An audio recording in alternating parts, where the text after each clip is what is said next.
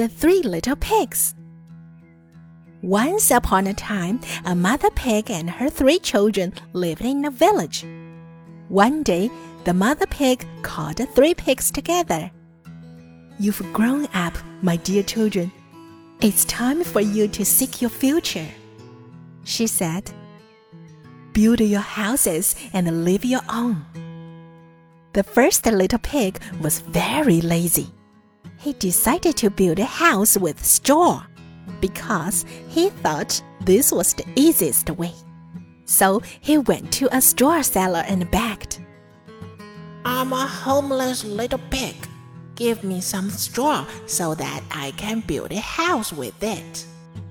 The straw seller gave him some straw.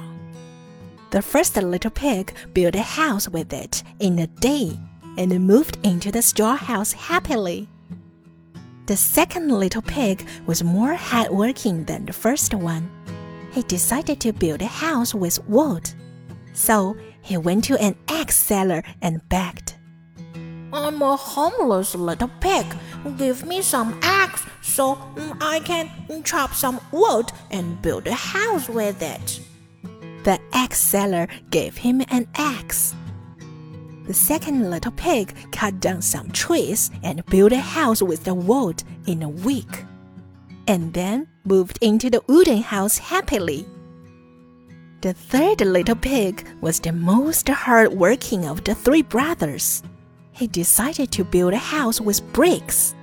Although it was hard to build, it was very solid and firm.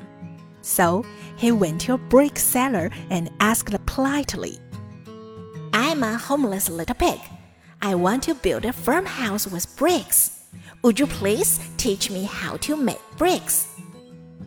The brick seller liked this polite little pig. He taught the third little pig how to make bricks and gave him many suggestions on building. Having learned from the brick seller, the third little pig started to make, carry, and lay the bricks. Seeing this, his brothers laughed at him. You are such a fool, they said. But the third little pig kept on working.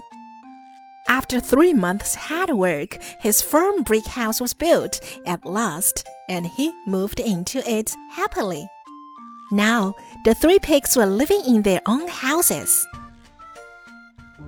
A big bad wolf came for the three little pigs. The wolf came to the first little pig's straw house and said, Little pig, little pig, let me in.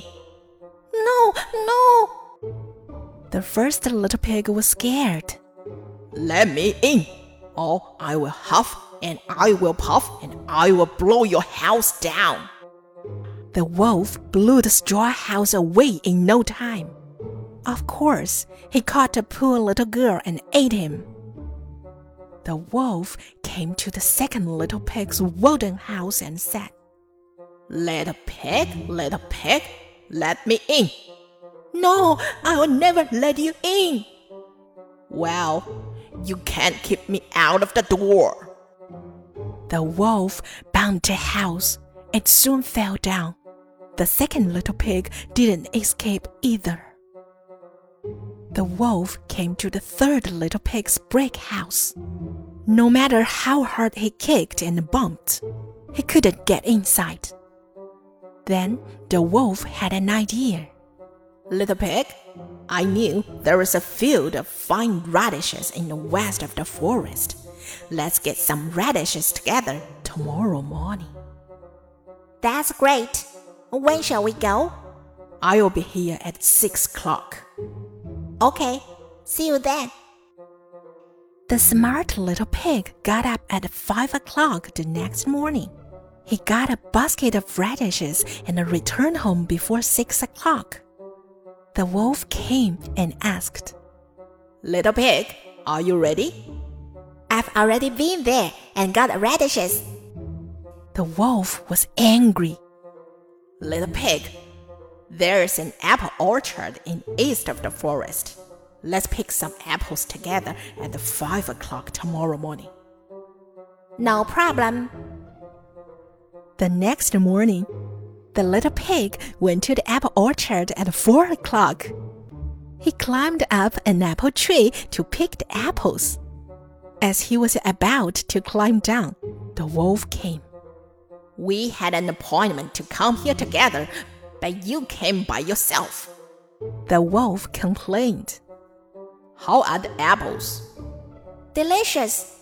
I'll throw some down to you. Please catch them. The little pig threw two apples very far. While the wolf was going after them, the little pig jumped down and ran home. The wolf came to the little pig's house again.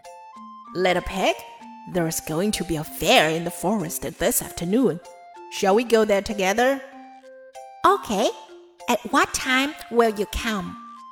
Three o'clock. No problem. The little pig answered, but he had his own plan. As usual, the little pig arrived at the fair in advance. He bought a lot of food and a bucket. This time, the wolf had learned his lesson and was waiting for the little pig on his way back. The little pig climbed into the bucket and rolled down the hill fast. The wolf couldn't catch up with the rolling bucket, so the little pig got home safely. The wolf was mad at the little pig. He ran to his house and shouted, Are you getting through the chimney? The little pig put a big pot of water on the stove, lit a fire, and boiled it. When the wolf slid down, he fell into the boiling pot and died. From then on, the little pig lived in his firm house comfortably and happily.